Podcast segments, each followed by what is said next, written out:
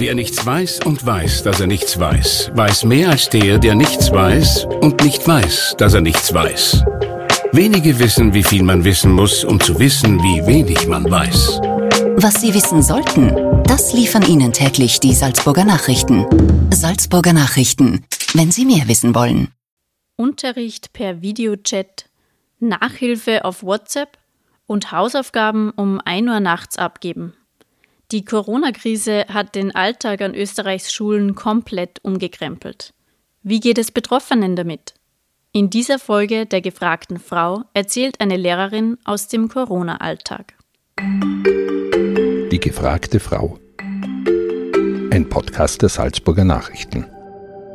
Ich bin Katharina Mayer und ich spreche heute mit Kerstin Kordowski. Sie ist Lehrerin an der Handelsakademie 1 in Salzburg und unterrichtet Religion, Geschichte, Deutsch und internationale Wirtschaft und Kulturkunde.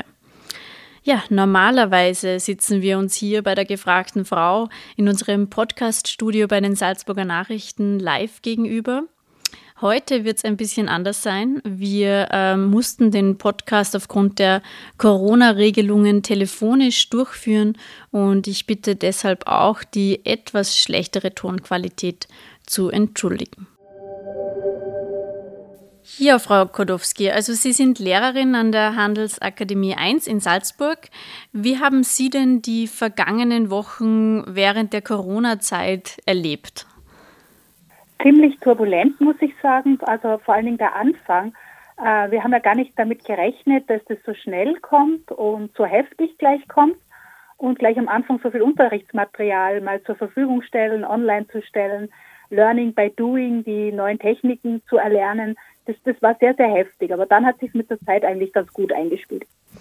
Sie haben schon ein bisschen angesprochen, eben Arbeitsmaterialien bereitstellen und so weiter. Wie hat denn das äh, bei Ihnen an der Schule mit dem Distance Teaching funktioniert? Weil jede Schule hat das ein bisschen anders gemacht, äh, manche ganz oldschool, sage ich mal, manche dann wieder mit, mit neueren Systemen und so weiter. Wie war das bei Ihnen? Wir arbeiten eigentlich auch im Alltag mit Lernplattformen, sehr unterschiedlich. Also wir haben zwei, die wir hauptsächlich nützen. Äh, und dann wurde relativ rasch entschieden, dass wir auf eine von beiden in einem bestimmten Ordner Material abstellen sollten, auf den die Schüler auch Zugriff hatten und den alle Schüler eigentlich kannten. Nur leider hat sich dann herausgestellt, dass der ziemlich schnell völlig überlastet war und erst nachgerüstet werden musste. Dann sind wir noch auf den zweiten umgestiegen, äh, der dann etwas besser funktioniert hat, aber dann haben die Schüler nicht mehr so genau gewusst, was wo ist. Äh, und mit der Zeit hat sich auch das dann eingespielt, dass man dann wusste, ja, das eine findet man eher dort, das andere findet man eher da. Da kann man leichter hochladen, da kann man leichter runterladen. Ähm, also ganz so einfach mit der Technik ist dann auch nicht. Es ist zwar vorhanden, jeder wüsste theoretisch, wie es geht, aber in der Praxis gibt es dann Pannen. Mhm. Sie haben schon gesagt, eben, es ist ein bisschen äh, turbulent gewesen für Sie als Lehrerin.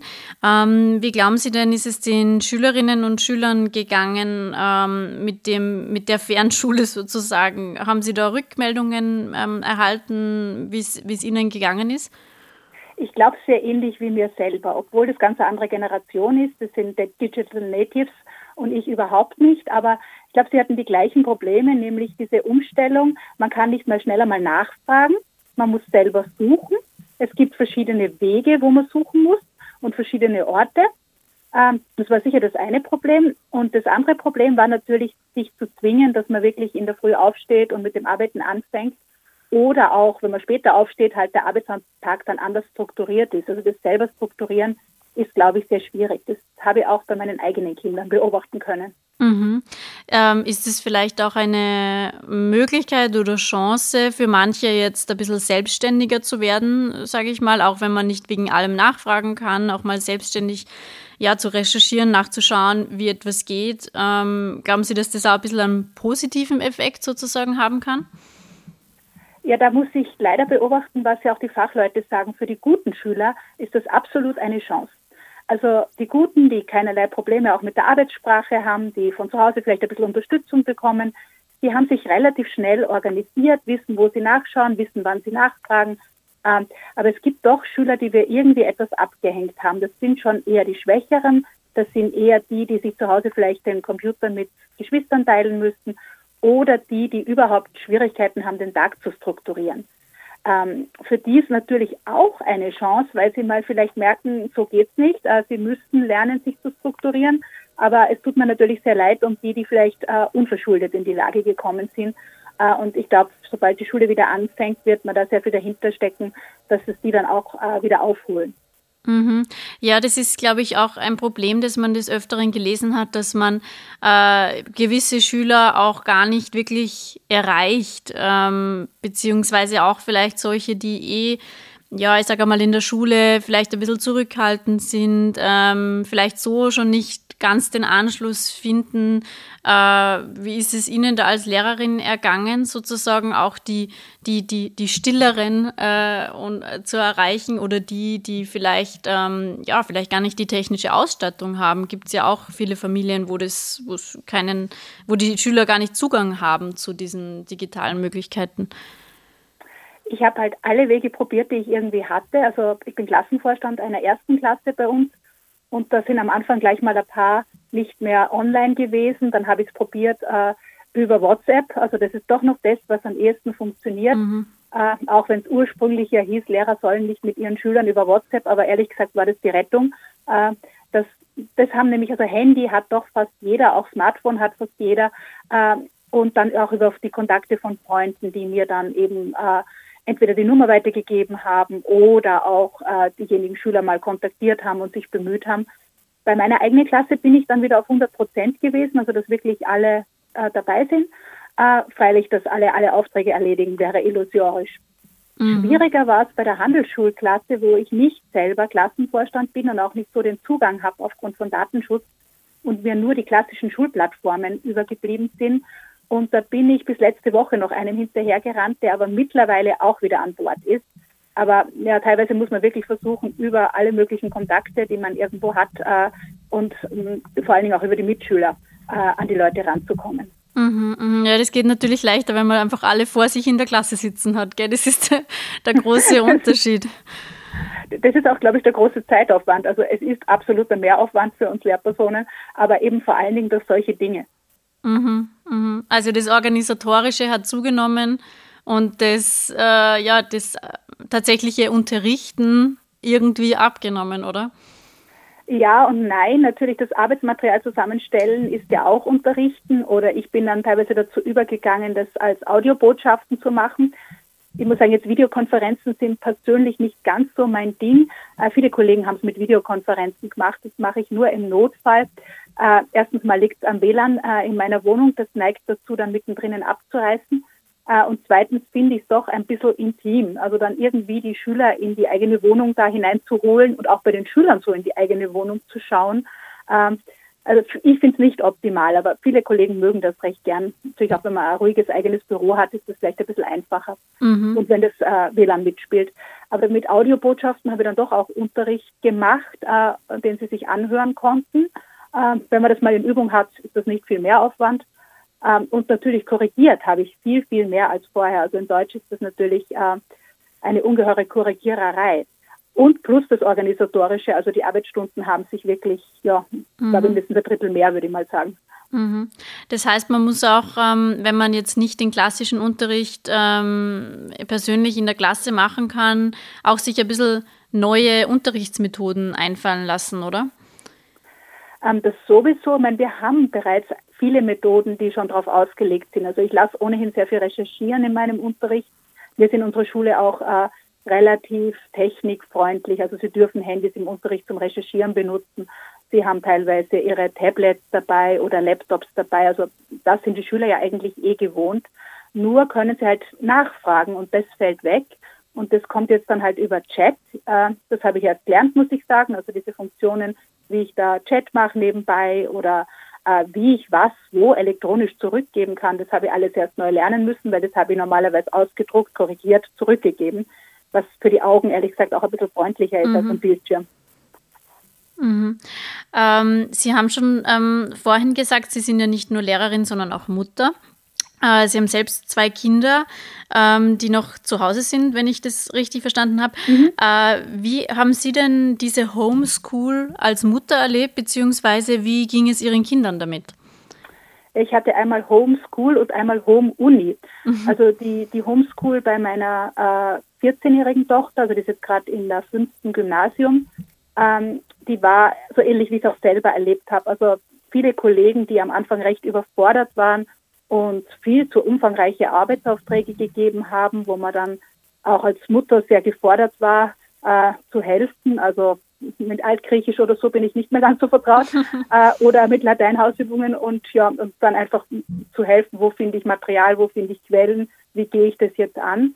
Ähm, auch das ist weniger geworden. Also am Anfang wurde da viel häufiger Mama gebrüllt. Meine Tochter ist im Stock über mir. Da kam dauernd Mama. Das hat sich jetzt wieder ziemlich gelegt. Die, äh, einerseits sind die Kollegen draufgekommen, was sie wirklich verlangen können. Andererseits ist meine Tochter, glaube ich, selber draufgekommen, wo sie nachschauen kann. Äh, das hat sich eingespielt. Die technischen Probleme, freilich, die ziehen sich irgendwie durch. Ähm, ich habe gedacht, wir sind privilegiert. Wir haben äh, jeder einen Computer oder Laptop, ein Smartphone äh, und es sind auch noch drei Tablets im Haushalt und ein Drucker.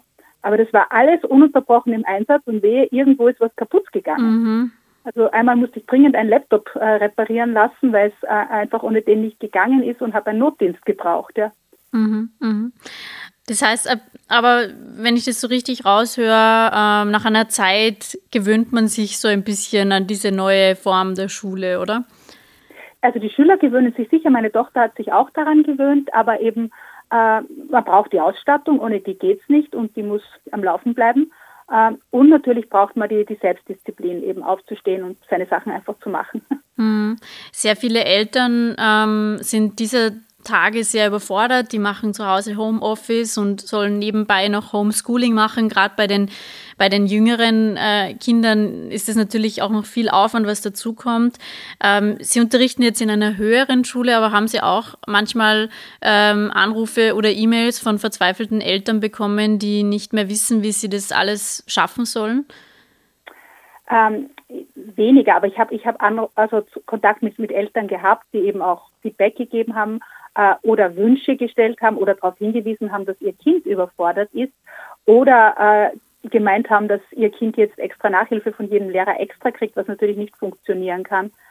Ähm, aber ich habe ehrlich gesagt voll, volle Bewunderung für meine Kollegen, die noch jüngere Kinder haben, weil da kann man nicht so wie wir jetzt ruhig da sitzen, da rennt dauernd ein Kind rein äh, und stört das Ganze.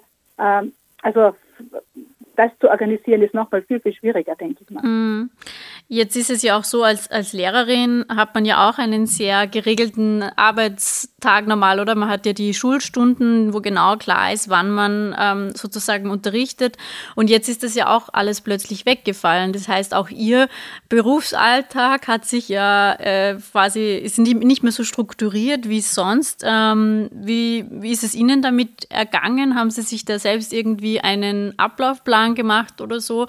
Weil sonst ist man ja theoretisch für die Schüler Schüler 24 Stunden am Tag erreichbar? Das ist ein kleines Problem, das stimmt schon. Also an sich war der Stundenplan schon die Vorgabe, dass man zur Zeit des Stundenplans einfach wirklich präsent ist und für Nachfragen über Chat oder so zur Verfügung. Äh, freilich ging das dann, also ich glaube um 1.40 Uhr habe ich mal die letzte Hausübung gekriegt und da darf man wirklich nicht mehr dran. Also sowas, das, da braucht man dann oft wirklich eher die Disziplin, dass man sagt, nein, jetzt bist du privat, ja.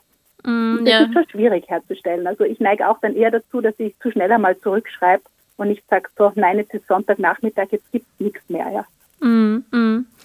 Insgesamt so jetzt als Resümee der letzten Wochen, was Distance Teaching und so weiter anbelangt, ähm, was ist so Ihr, Ihr, Ihr Fazit? Jetzt geht es ja dann bald wieder los mit der Schule oder ja, bald nicht, aber in wenigen Wochen. Ähm, was ist so Ihr Fazit? Gibt es vielleicht Dinge, die sie eher so überrascht haben, wo sie gedacht haben, das, das wird anders und dann ist vielleicht doch ganz gut geworden oder andersrum Dinge, die ja irgendwie ganz katastrophal waren? Also insgesamt muss ich sagen, die Schüler waren bei weitem disziplinierter, als ich mir gedacht habe. Äh, es ist, sie haben wirklich mitgemacht, sie haben sich sogar in Religion, äh, habe ich jede Menge Arbeitsaufträge sehr schnell wieder zurückbekommen, was ich gar nicht so erwartet habe. Ähm, Mhm. Aber mein Fazit ist letztlich doch, der menschliche Kontakt ist durch nichts zu ersetzen. Also ja. solche Methoden, die technischen Methoden, sie können immer nur eine Ergänzung sein. Ich kann es mir gar nicht vorstellen, wenn ich meine Schüler nicht schon doch relativ gut kennen würde. wie ich das gar mit Fremden in einem, also einer völligen Distanz machen sollte, das kann ich mir nicht vorstellen. Ne? Mhm. Aber als, als Hilfsmittel für Krisen, und die werden wahrscheinlich immer wieder mal kommen, äh, ist es, glaube ich, wichtig, dass die Schulen gut ausgestattet sind, dass auch äh, das Finanzamt einsieht, dass wir Lehrer gut ausgestattet sein müssen. Äh, und ja, es, es, wird sicher immer wieder eingesetzt werden, es wird kommen, wir haben viel dazugelernt. Aber ich freue mich sehr, wieder leibhaftige Schüler vor mir zu haben. Ja, bald ist es ja sozusagen soweit. Bei den ähm, jüngeren Schülern wird da wird die Schule mit 18. Mai wieder starten, bei den höheren Schulen aber erst mit 3. Juni. Ähm, wir nehmen den Podcast jetzt Ende April auf. Das heißt, es sind noch einige Wochen, die jetzt, die jetzt so weitergeht. Finden Sie das Datum zu spät, 3. Juni? Weil eigentlich sind ja derzeit die Corona-Zahlen relativ gering. Naja gut, bei uns ist einiges zum Organisieren. Wir fangen doch nächste Woche mit dem Ergänzungsunterricht für die Matura an. Mhm. Und ich merke, ich habe morgen eine Planungssitzung da, ich merke ja, das ist schon kompliziert genug, da diese ganzen Regeln einzuhalten. Wenn wir jetzt alle Schüler auf einmal vor der Matura da hätten, wären wir, glaube ich, organisatorisch komplett überfordert gewesen. Insofern finde ich den Zeitpunkt nicht so schlecht. Es natürlich sind jetzt die Schüler arm wie meine erste Klasse, die gerne wieder in den Unterricht kommen würden, die schon begierig darauf sind. Ähm, jetzt haben erstmal die Maturanten Vorrang. Ähm, aber vom Ablauf her und solange wir uns an diese Regeln halten müssen, äh, wäre es praktisch nicht durchführbar, wenn wir die alle gleichzeitig ins Haus lassen würden. Es wurden außerdem so Hygienemaßnahmen angekündigt, zum Beispiel eine Maskenpflicht außerhalb des Klassenzimmers wurde vorgestellt ähm, vom Bildungsministerium. Glauben Sie, dass das auch so einfach umgesetzt werden kann im Alltag?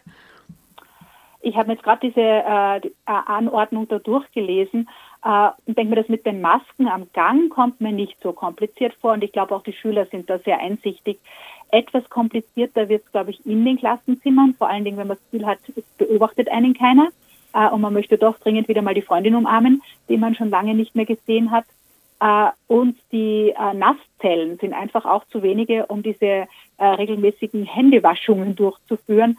Ähm, da wird man auch als, als Lehrer die Schüler dauernd schicken müssen während des Unterrichts, sonst kommen die mit der Zeit gar nicht zusammen. Und ein großer Knackpunkt dürften auch die Buffets sein, äh, gut, wenn es jetzt keinen Nachmittagsunterricht gibt, wie geplant, sind die vielleicht nicht so notwendig, aber auch da ist jedes Mal ein Gedränge.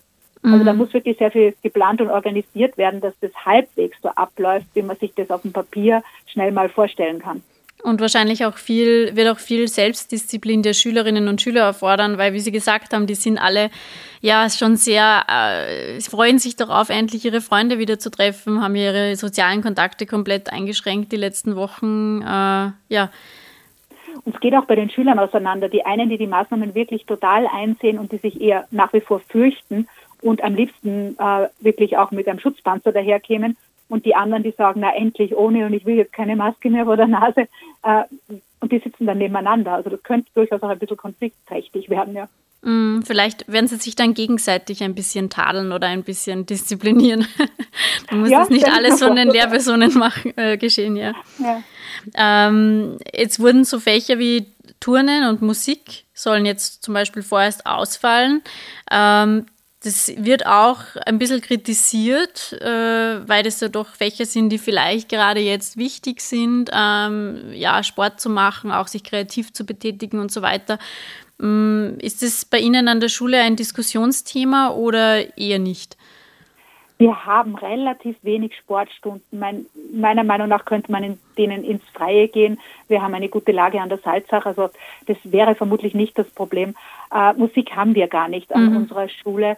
Äh, verstehe, bei meiner Tochter verstehe ich es auch nicht ganz, weil in der Oberstufe es wird nicht mehr sehr viel gesungen und Musikbeispiele anhören könnte man, wie man im Deutschunterricht äh, Hörbeispiele anhört. Äh, da verstehe ich es nicht ganz. Es wird wahrscheinlich aus organisatorischen Gründen sinnvoll sein, äh, dass man die Stunden besser gegeneinander versetzen kann. Mhm, mh. äh, eben damit, wenn dann Lochstunden bleiben, da kann man dann Gruppen teilen oder irgend sowas.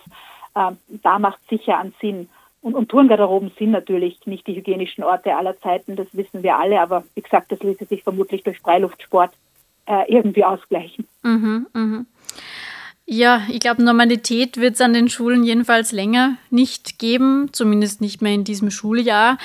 Ähm, vielleicht abschließend noch die Frage an Sie. Was glauben Sie, wie wird sich die Corona-Krise langfristig auf den Schulalltag auswirken? Gibt es vielleicht irgendetwas, das bleiben wird, ähm, eventuell Unterrichtsmethoden, die bleiben werden oder auch weiß nicht, ein neues Verständnis äh, für Schule. Vielleicht ist die Schule, wird die Schule wieder beliebter sozusagen bei Schülerinnen und Schülern. Was ist so Ihr, Ihr vorsichtiger Blick in die Zukunft sozusagen? Naja, von den Methoden werden wir uns sicher einige behalten, beziehungsweise die hat man jetzt einfach mal gut gelernt. Äh, eben wie man Schülern direkt zum Beispiel in meinem Fall Texte zur Verfügung stellt und sie sie bearbeiten und wieder hochladen äh, und man sich vielleicht den einen oder aus, anderen Ausdruck sparen kann. Da, da, ist schon was dran und das wird sicher auch weiterhin genutzt werden. Äh, ebenso ist man auf einige gute Videos oder irgendwas gestoßen, die wir sicher in Zukunft auch weiter einsetzen werden.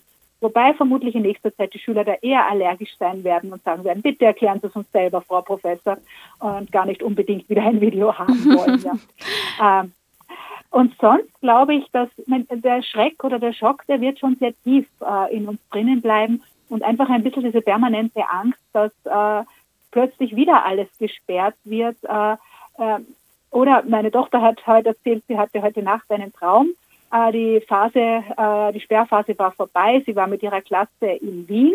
Äh, sie fuhren gerade U-Bahn und plötzlich ist ihr eingefallen, dass sie ein Meeting auf Teams hat und dass sie ganz schnell jetzt einen Computer braucht, um eben mit ihrem Geografielehrer in Kontakt zu treten. dann ist sie aufgewacht, schweißgebadet. Habe ich jetzt ein Meeting oder habe ich jetzt kein Meeting? also man merkt schon, es geht tief. Ja, ja, das ist, sind die, die Ängste in der Corona-Zeit sozusagen. Mhm. Ja, aber wie glaub, Sie gesagt haben. Es wird eine Weile dauern, bis äh, das ja. wieder so ganz entspannt und äh, äh, wir brauchen keine Angst zu haben. Äh, das wird schon noch eine Weile dauern. Aber eben, wie Sie gesagt haben, vielleicht wird dafür, werden dafür auch die, wird der Unterricht oder das äh, persönliche Erklären ein bisschen mehr geschätzt, sozusagen, von den Ach, Schülern. Das glaube ich auf jeden Fall, ja. Und vor allen Dingen, natürlich wird sich jetzt auch, also Sie sind, glaube ich, den Lehrern, die Ihnen in dieser Phase immer wieder beigestanden sind, sehr dankbar und Sie schätzen uns, äh, glaube ich, fast ein bisschen mehr als vorher. Das war ein Podcast der Salzburger Nachrichten. Redaktion Katharina Mayer und Sabrina Klaas. Wenn Sie mehr wissen wollen, finden Sie uns im Internet unter www.sn.at.